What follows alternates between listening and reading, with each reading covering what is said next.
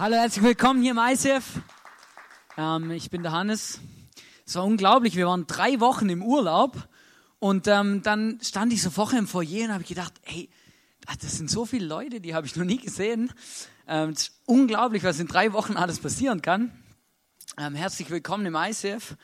Ähm, schön, dass du da bist. Und ähm, du bist genau richtig gekommen. Weil wir starten nämlich heute mit einer Serie Amazing Grace, Gnade, völlig kostenlos. Und ich weiß nicht, was du so ein Bild hast von Gnade oder wie du dir Gnade vorstellst oder ob du jemals darüber nachgedacht hast, ähm, ob Gott gnädig ist.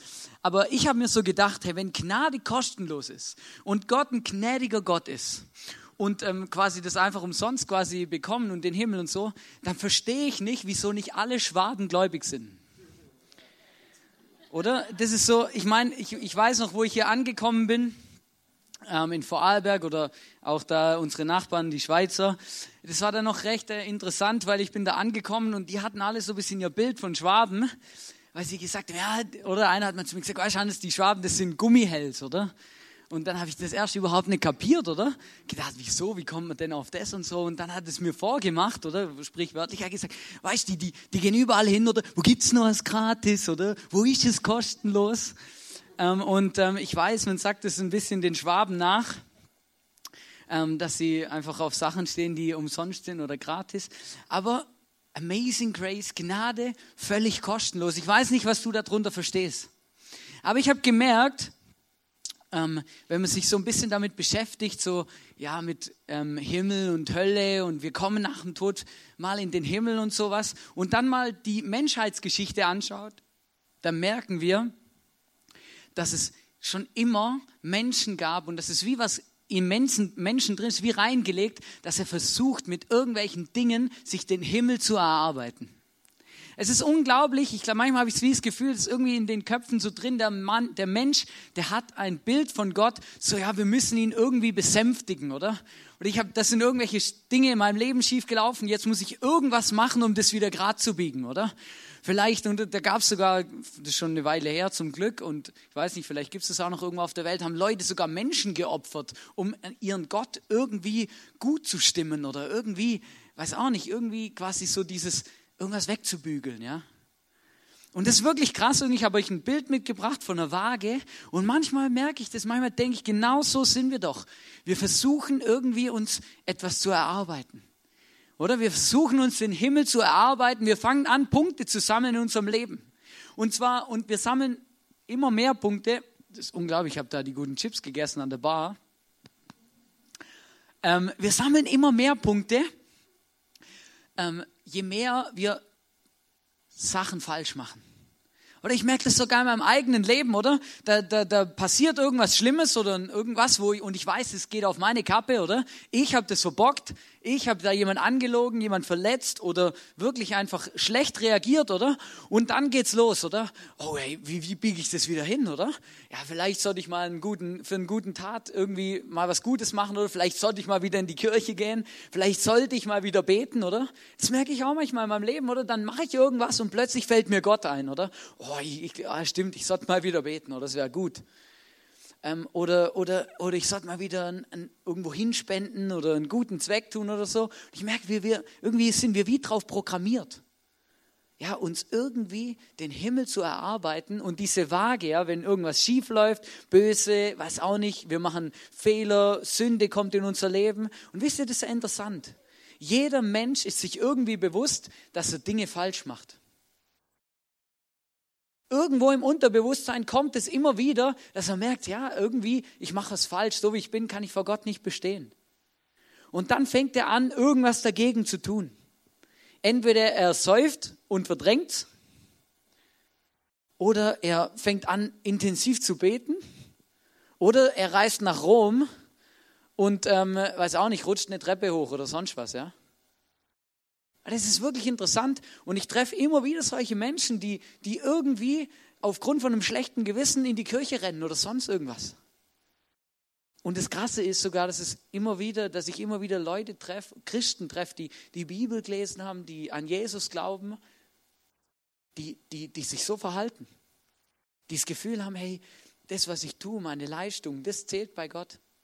damit kann ich mir was kaufen, damit stehe ich vor Gott besser da. Aber ich kann euch beruhigen, weil es ist nämlich nicht so. In Epheser, in der Bibel, in einem Brief, wo der Paulus geschrieben hat, da steht in Epheser 2, 8 bis 9, da sagt der Paulus noch einmal, durch Gottes Gnade seid ihr errettet. Und zwar aufgrund des Glaubens. Ihr verdankt eure Rettung also nicht euch selbst, nein, sie ist ein Geschenk Gottes.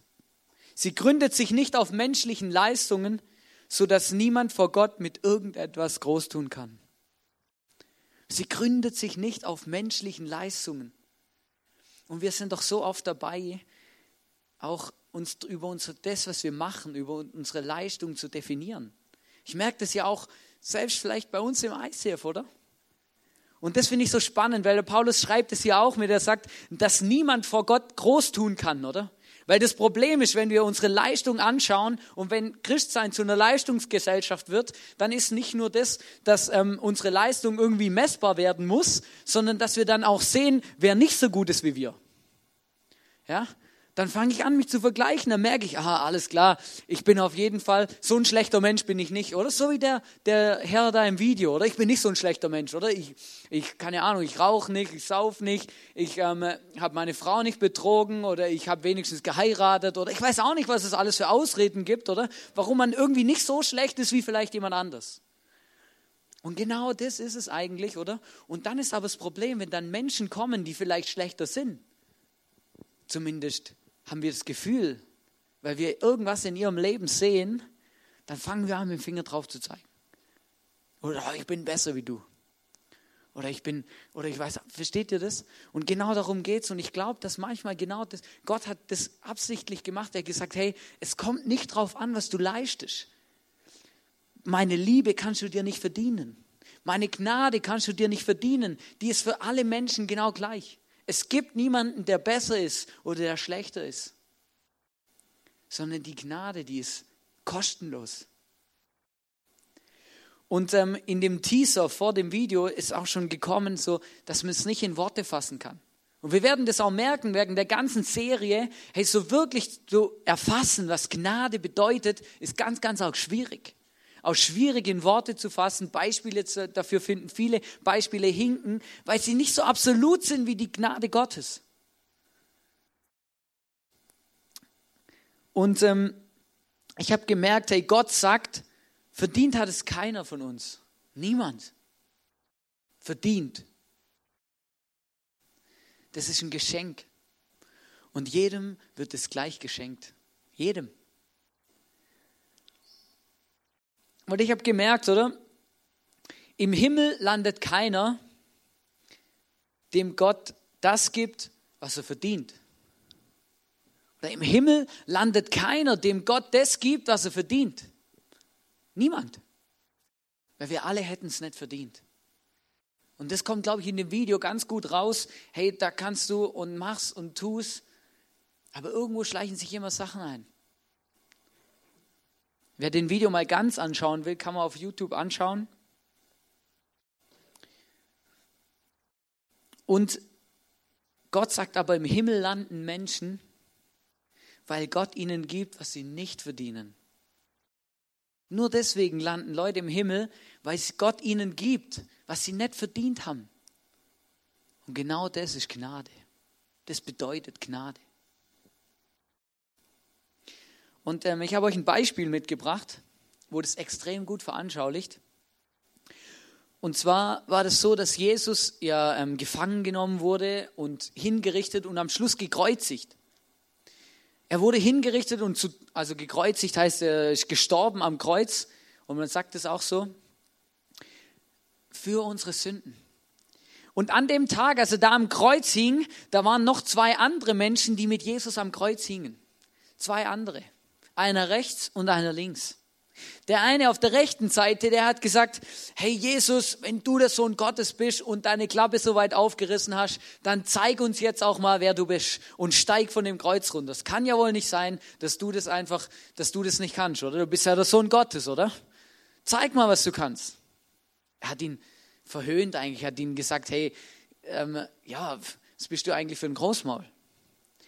Und der andere auf der anderen Seite, der hat zu ihm gesagt, ähm, in Lukas 23, 42 bis 43 lesen wir das, denk an mich, wenn du in dein Königreich kommst. Da antwortete ihm Jesus, ich versichere dir, noch heute wirst du mit mir im Paradies sein. Und warum ist die Geschichte so wichtig, wenn es ums Thema Gnade geht und Gnade völlig kostenlos? Ihr müsst euch vorstellen, da ist ein Mann an dem Kreuz und der hat wirklich etwas in seinem Leben gemacht, das nicht okay ist. Ja, weil das, der ist nicht einfach so gekreuzigt worden wie Jesus, ähm, schuldlos und der hat eh nichts dafür gekonnt und die Leute hatten einfach einen, einen Groll gegen ihn und ein Problem, sondern der hat wirklich was gemacht. Vielleicht hat er jemand umgebracht, vielleicht hat er gestohlen oder geklaut, vielleicht sogar beides zusammen. Vielleicht war das wirklich ein schlechter Mensch. Und er hat es verdient, die Todesstrafe zu bekommen. Und der Mensch, der wird gerettet. Und zwar ganz kurz, bevor er gestorben ist. Und wisst ihr, was hier jetzt wichtig ist? Und ich weiß, vielleicht sehen das andere Leute anders oder ich weiß, es ist jetzt ein bisschen heikel, was ich jetzt sage, aber es braucht nicht mal die Taufe, damit man in den Himmel kommt. Weil der, die haben den nicht vom Kreuz wieder weggemacht und dann sind sie zum Jordan gegangen, da hat er sich taufen lassen. Der hing da schon. Ja, der konnte auch nicht noch kurz seine Kontodaten angeben, damit die Kirchensteuer endlich über, überwiesen wird, ja? Der konnte auch nicht mehr in die Kirche gehen. Der konnte nichts mehr tun, außer zu Jesus zu sagen, hey Jesus, denk an mich, wenn du in dein Reich kommst. Und genau das bedeutet Gnade. Wenn wir uns darauf ausruhen, gerettet zu sein, weil wir getauft sind, weil wir in eine Kirche gehen, weil wir Geld geben, weil wir, ich weiß auch nicht, was alles machen, das Abendmahl nehmen und weiß auch nicht was, jemandem helfen. Dann sind es Dinge, die wir tun können und die wir tun sollen, was die Bibel sagt. Aber nicht Dinge, die darüber entscheiden, ob wir im Himmel landen oder nicht. Und das, das, genau das kommt hier in der Geschichte raus. Es ist, es ist nicht entscheidend. Darauf kommt es nicht an. Ich sage nicht, dass Taufe nicht wichtig ist. Weil die Taufe, die veranschaulicht das, was in unserem Leben passiert ist. Wir werden, wir lassen uns taufen, weil ich kapiert habe, dass Jesus mein Leben bestimmt und dass Jesus mir meine Sünden vergibt. Und in dem Moment, wo ich untergetaucht werde in dem Wasser, werde ich gewaschen und gereinigt. Ersäuft. Mein altes Leben wird ersäuft. Und als neuer Mensch komme ich wieder raus. Weil Jesus dann in mir wohnt. Und dann bin ich ein neuer Mensch. Aber das ist ein Zeichen, ein Symbol für das, was in unserem Menschen, in unserem Leben passiert ist aber nicht entscheidend, ob ich in den Himmel komme oder nicht. Amazing Grace bedeutet, Gnade ist völlig kostenlos. Ich kann mir das nicht verdienen. Ich kann nichts dafür tun. Es gibt eine zweite Geschichte, wo etwas veranschaulicht, wo beim Thema Gnade ganz, ganz arg wichtig ist. Und die, vielleicht kennen viele die Geschichte. Da waren ich weiß, in, in Jerusalem, also da, wo Jesus quasi aufgetreten ist, in der Zeit, wo er gelebt hat und wo auch das Neue Testament dann auch ähm, quasi entstanden ist, da hat der Jesus, der hat da, ist da umhergezogen und hat da gepredigt. Und da gab es auch die Juden. Und da gab es verschiedene Sorten von Juden. Da gab es die, die waren einfach so, ja, die waren Juden und die sind in den Tempel gegangen und ähm, haben da ihre Opfer gebracht. Das was, was man als Jude eben gemacht hat. Dann gab es aber auch so Schriftgelehrte und Pharisäer, das waren so besonders fromme. Und die haben es ganz, ganz, ganz arg ernst genommen und bei denen ging es genau darum, hey, ich muss bestimmte Dinge tun und ich muss das und das und das und das leisten und nur und nur und so kann ich und dann bin ich bei Gott mehr wert wie die anderen. Und genau die Leute, die haben eine Frau beim Ehebruch ertappt. Also ich frage mich eh, wie das funktioniert. Aber auf jeden Fall haben sie die beim Ehebruch ertappt und dann haben sie sie im Schlepptau vor Jesus gezerrt und vor Jesus hingeworfen und gesagt, Jesus, und es steht jetzt in Johannes 8, 4 bis 5, möchte ich lesen, sagen sie nicht Jesus, sondern Lehrer. Lehrer, diese Frau wurde auf frischer Tat beim Ehebruch ertappt. Im Gesetz hat Mose uns befohlen, eine solche Frau zu steinigen. Was meinst du dazu? Und und Jesus hat jetzt nicht gesagt, okay, alles klar, wenn es in der Bibel steht, dann müssen wir es ja machen, oder? Ist ja klar, Mose hat es gesagt, sagt bumm, oder? Steinigen ist es unglaublich. Es sind viele Frauen auf die Art und Weise umgekommen. Steinigen bedeutet, du nimmst faustgroße Steine und alle, die drumherum stehen, werfen auf die Person, die verurteilt wurde, so lange Steine, bis sie nicht mehr zuckt. Bis sie tot ist. Das ist Steinigen. Und, und Jesus, er hätte sagen, okay, ah, okay, sie hat es verdient. Stimmt, das ist Gesetz. Aber das hat Jesus nicht gemacht. Wisst ihr, was Jesus gemacht hat? Jesus hat sich hingekniet und hat was in den Sand geschrieben. Wir wissen bis heute nicht, was Jesus da in den Sand geschrieben hat. Dr. Billy Graham, das war ein Evangelist, der hat gesagt, das ist die einzigste Predigt, die Jesus jemals aufgeschrieben hat. Die anderen hat er nur erzählt. Wir wissen nicht, was er da geschrieben hat. Und, und ähm, ich habe ähm, eine Predigt gehört, als ich mich auf die Predigt hier vorbereitet habe. Und da hat jemand ein Bild gebraucht, das hat mich extrem, das hat mich voll angesprochen. Ich habe gemerkt, ja, das ist krass. Weil der hat gesagt, guck mal, warum hat sich Jesus da runtergebeugt? Warum hat er in den Sand geschrieben? Da hat er gesagt, vielleicht hat Jesus sich einfach hier runtergebeugt, ist auf die Knie gegangen, um die gleiche Perspektive einzunehmen wie die Frau. Vielleicht hat Jesus das in den Sand geschrieben und hat ihr in die Augen geschaut. Vielleicht hat er sogar was zu ihr gesagt. Vielleicht hat er zu ihr gesagt, hey, ich weiß, blöde Situation. Aber ich habe dich schon gekannt, als du noch nicht mal geboren warst. Ich habe ich hab, ich hab dran gedacht, als du heute Morgen aufgestanden bist. Ich habe dich geliebt, ich liebe dich immer noch. Du bist wertvoll. Vielleicht hat er das nicht gesagt, aber vielleicht hat er durch die Geste, die er getan hat, der Frau das vermittelt. Er hat sich auf ihre Perspektive begeben. Während die anderen oben standen und mit dem Finger gezeigt haben, von oben runter auf die Frau mit dem Finger angeklagt haben, gesagt haben, und du bist eine Ehebrecherin und du hast es falsch gemacht und du und du und du, ging Jesus auf die Knie und hat sich auf die gleiche Ebene begeben wie die Frau.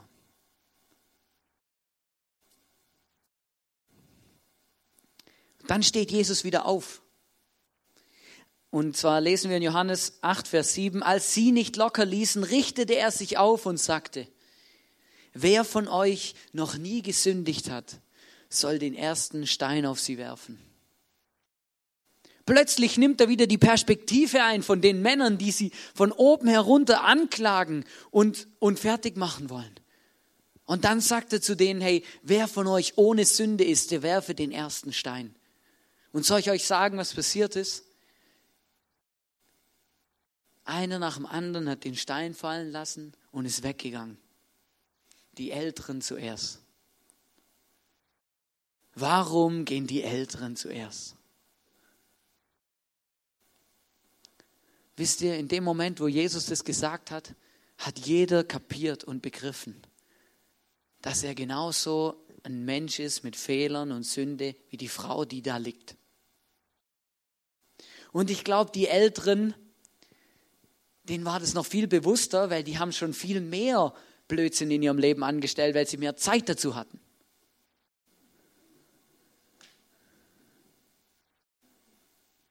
Verstehst? Der Punkt ist, die Männer haben kapiert, hey, ich bin nicht besser als die, die da liegt. Ich habe auch meine Problemchen. Ich habe auch meine Leichen im Keller. In meinem Leben läuft auch nicht alles gut. Und das hat Jesus denen gesagt in dem Moment. Wisst ihr, und manchmal ist es ja so, oder? Und das ist ja das Krasse bei Menschen, oder? Wir sind doch manchmal so grausam. Weil wir, wir sind überhaupt nicht so wie Jesus. Weil wir, wir halten den anderen Menschen vor, was sie falsch gemacht haben. Selbst in den besten Ehen kommt es vor, oder? So nach fünf Jahren. Weiß noch damals, da hast du mich verletzt. Und genau so ist es doch. Die Sünde ist in unserem Leben und, an, und Menschen werden darauf aufmerksam. Und sobald Menschen in unserem Leben Fehler entdecken, kommen, sind immer irgendwelche dabei, die mit dem Finger auf uns zeigen und sagen, und jetzt habe ich dich erwischt, als du was falsch gemacht hast. Und jetzt bin ich was Besseres wie du. Ist krass, aber ist doch so. Wisst ihr, und dann kommt was Spezielles, weil dann geht Jesus nochmal auf die Knie runter, zum zweiten Mal.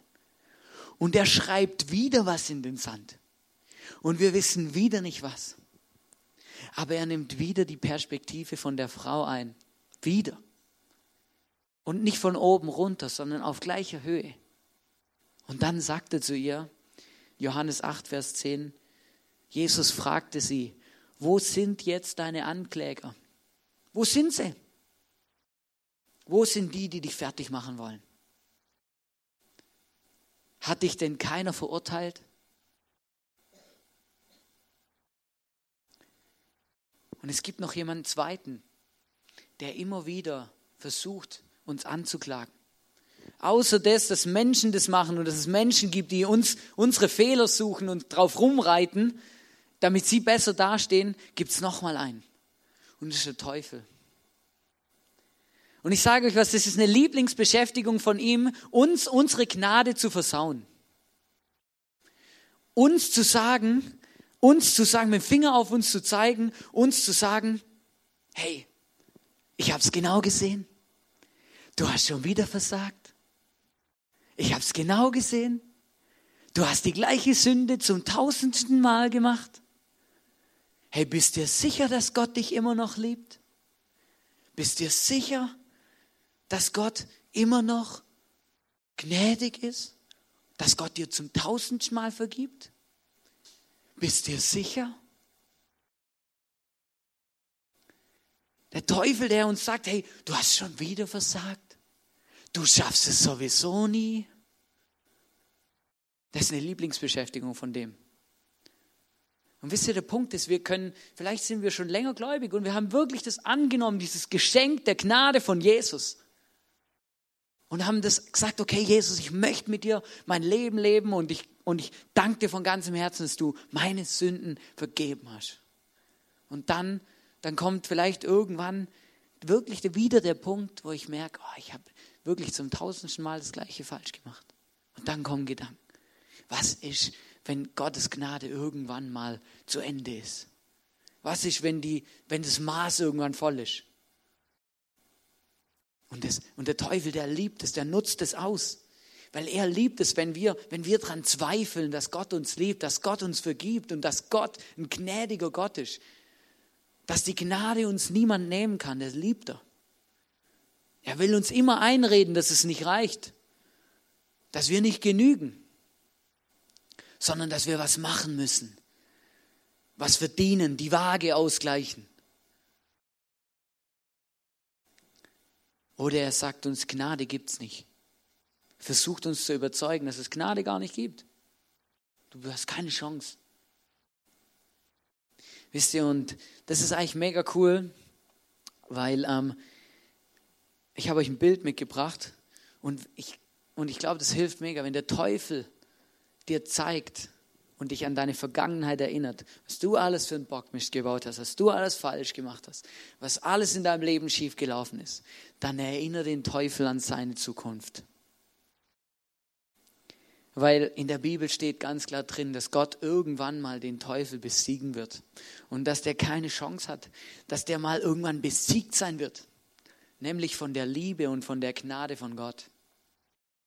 Hey, und, und versteht ihr, und das ist jetzt was, wo ich glaube, wo glaube jeden von uns betrifft und immer wieder in unser Leben kommt. Diese Gedanken und dieses Zeugs, dass es irgendwie nicht reicht, was Jesus gemacht hat und dass ich was machen muss.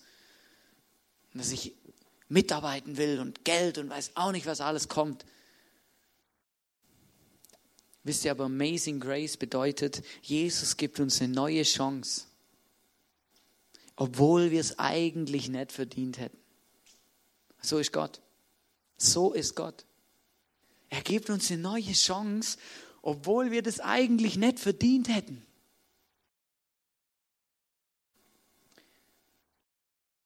Wisst ihr, es gibt so einen, der Paulus, der, der schreibt 216 Mal in der Bibel, wenn er an Gemeinden und an Kirchen Briefe schreibt, schreibt er 216 Mal Christus, also Jesus in uns. Der Johannes der hat auch einen Teil von der Bibel geschrieben, der sagt es auch 26 Mal, sagt er, Jesus in uns. Und es bedeutet, dass in dem Moment, wo wir an den Jesus glauben und ihn einladen in unser Leben, dann kommt er auch. Der kommt wirklich. Und dann wohnt er in uns.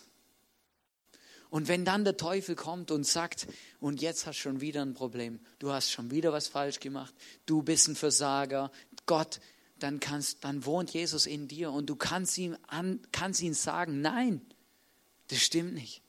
Jesus wohnt in mir, er hat mir vergeben, er wird mir vergeben, weil ich bin ein sündiger Mensch, aber Jesus wohnt in mir. Deswegen betont er das so häufig. Wisst ihr, und es kommen manchmal, gibt es Leute, die kommen zu mir und fragen mich, hey Hannes, wieso, wie machst du das, so selbstsicher auf der Bühne zu stehen? So, so von Jesus reden, so offen und ehrlich. Vielleicht auch mal irgendwas sagen von dir, wo mir wäre das peinlich, oder? Ich weiß nicht, ich, habe mal die, die Geschichte, so eine Geschichte, Geschichte erzählt, dass ich als Kind zu geizig war, meine Gummibärchen zu teilen. Und dann kamen echt Leute zu mir und haben gesagt, Hannes, ich hätte mich das niemals getraut. Hey, das ist ja so peinlich, hey so ein, so ein Bünzli-Bub, oder weiß auch nicht, wie man dem sagt, oder? So ein geiziger, so ein geiziges Arschlochkind, oder?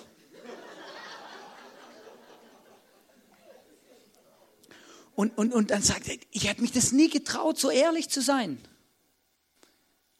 Wisst ihr, und dann habe ich, und dann, und dann habe ich mich daheim hingehockt und habe ich gemerkt, ja, wieso ist das eigentlich so? Da habe ich gemerkt, hey, mir ist es wurscht, was ich hier auf der Bühne sage. Mir ist es eigentlich wurscht, was ihr von mir denkt. Mir ist es wurscht, was ankommt oder ob ich jetzt irgendwo in eine Fettnäpfle reingetappt bin oder weiß auch nicht was. Und wisst ihr warum? Wisst, weil Jesus, Jesus loves me anyway. Oder? Verstehst du, ich mache Fehler in meinem Leben, das weiß ich. Genauso wie jeder andere Mensch auch. Aber eins weiß ich auch. Jesus liebt mich trotzdem. Wurscht. Und ich weiß noch, ich kann mich noch an eine Situation erinnern, das hat mein Gesangslehrer zu mir gesagt. Und wisst ihr, der, wo, wenn sich jemand mit Singen beschäftigt, dann wisst ihr, wenn man anfängt zu singen auf einer Bühne und Leute einem zuhören und zusehen, dann sagen auch viele, hey, beim Singen, da gibst du den Leuten einen ganz tiefen Blick in deine Seele. Du musst irgendwie im Reinen sein mit dir selber. Du musst irgendwie, irgendwie machst du dich auf und du präsentierst dich und du, du, du, ja, du lässt die Hosen runter, oder? Und, und wenn, wenn du Angst hast, was die Leute jetzt über dich denken, ob sie dich kritisieren oder was sie auch machen, dann krächzt du und dann kommt deine Stimme nie richtig raus. Und dann habe ich gesagt, ja super, wie soll ich denn die Angst ablegen? Wie soll denn das funktionieren, oder? Und dann hat er zu mir gesagt, weiß Hannes, du musst einfach immer eins wissen. Egal was passiert und egal was du machst, falsche Töne, richtige Töne, wurscht egal. Jesus steht immer in der ersten Reihe und er ist dein größter Fan. Und das hat mich beschäftigt. Da habe ich gemerkt, ja, genau, das ist ja krass. Genau so ist es doch. Der Jesus, der liebt mich einfach, der vergibt mir, der, der, der, der, der ist bei mir. Dem werde ich nicht mehr los. Und er definiert, wer ich bin. Er definiert meine Persönlichkeit, nicht die Menschen, die um mich herum sind. Nicht die Menschen, die mit dem Finger auf mich zeigen. Nicht der Teufel, der mit dem Finger auf mich zeigt, sondern Jesus, der mich liebt. Der die Perspektive von mir einnimmt und weiß, wie es mir geht. Verstehst du? Und genau der Jesus, der sagt zu der Frau in Johannes 8, Vers 11, wo er sie gefragt hat, ja, warum ver und verurteilt dich dich jetzt keiner? Wo sind deine Ankläger? Und dann sagt sie, nein, Herr, antwortete sie. Nein, sie sind nicht mehr da. Niemand klagt mich an, niemand zeigt mit dem Finger auf mich. Dann sagt Jesus, dann verurteile ich dich auch nicht. Geh aber sündige nun nicht mehr. Verstehst? Und mit dem Geh aber sündige nun nicht mehr, oder Jesus vergibt, oder? Und dann sagt er, geh aber sündige nun nicht mehr, das sagt er nicht. Okay, alles klar, noch einmal. Ich habe es jetzt noch einmal gemacht, aber beim nächsten Mal ist maßvoll. Das will er damit nicht sagen. Sondern Jesus weiß ganz genau, dass, dass Sünde unser Leben zerstört dass Sünde unserem Leben nicht gut tut und dass unser Leben kaputt geht, wenn wir das machen. Und deswegen sagt er zu der Frau, hey, mach's nimmer. Es tut dir nicht gut. Es ist nicht gut für dein Leben. Du machst dich selber kaputt. Wenn Jesus uns sagt, was wir lassen und tun sollen, was wir besser nicht tun sollen, dann, dann meint das nicht böse oder, oder, oder sagt damit, hey, aber noch einmal. Sondern er sagt, hey, hör auf damit, weil es macht dein Leben kaputt.